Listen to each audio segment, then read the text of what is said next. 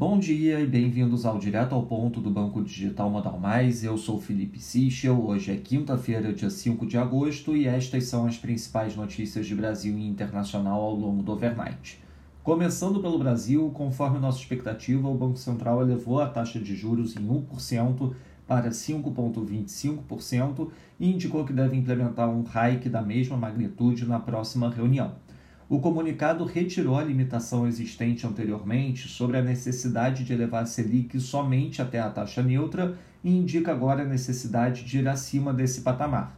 Ademais, o comitê reconhece também a piora na inércia inflacionária por conta da reabertura do setor de serviços e os riscos que isso traz para as expectativas de inflação.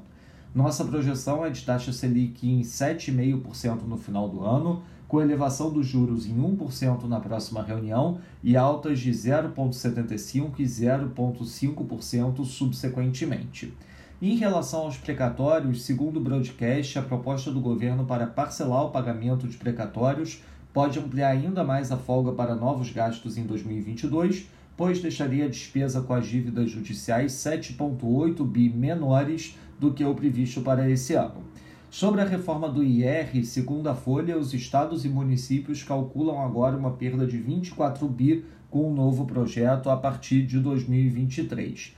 Já em relação à reforma administrativa, o TCU cobrará do governo federal a divulgação dos estudos e metodologia do impacto fiscal da reforma. A resposta, que precisará ser apresentada em 15 dias, a partir da notificação do governo, será usada pelos parlamentares contrários à proposta com o objetivo de suspender sua tramitação. Sobre a eleição de 2022, em uma apresentação feita ontem em um evento promovido e frequentado por militares da ativa e da reserva, o vice-presidente Hamilton Mourão manifestou torcida pelo surgimento de um candidato viável da terceira via no país. Seria uma forma, segundo ele, de arrefecer a polarização.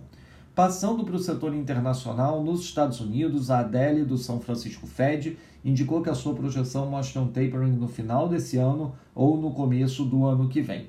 Já o governo anunciou a venda de 750 milhões de dólares em armamentos para Taiwan.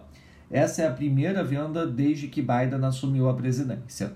No Japão, Tóquio registrou um recorde de 5.042 novos casos de Covid e o primeiro-ministro Suga afirmou que não considera a implementação de estado de emergência nacional. Na Austrália, Melbourne anunciou um lockdown de sete dias pela sexta vez desde o início da pandemia. Já o estado de New South Wales anunciou a expansão das áreas sob lockdown por pelo menos sete dias.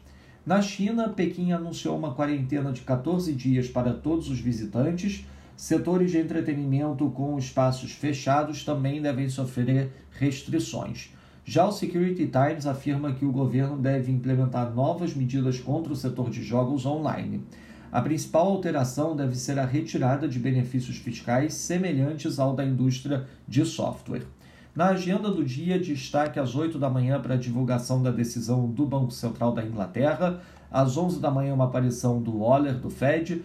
E ao longo do overnight uma aparição do Low do Banco Central da Austrália. E às 10h30 da noite também a divulgação do Statement on Monetary Policy do Banco Central da Austrália. Nos mercados, o dólar index avançando 0,02%, o peso mexicano avança 0,19%, enquanto o ramo sul-africano valoriza 0,10%. Nos mercados de juros, o título americano de 10 anos operando flat, enquanto o Bund, título alemão de 10 anos, fecha 1 basis point. No mercado de ações, o S&P Futuro avança 0,26%, enquanto o DAX avança 0,13%, e no mercado de commodities, o WTI avança 0,98%, enquanto o Brent avança 0,77%. Essas foram as principais notícias do overnight. Um bom dia a todos, até o nosso próximo podcast direto ao ponto do Banco Digital Modal Mais amanhã.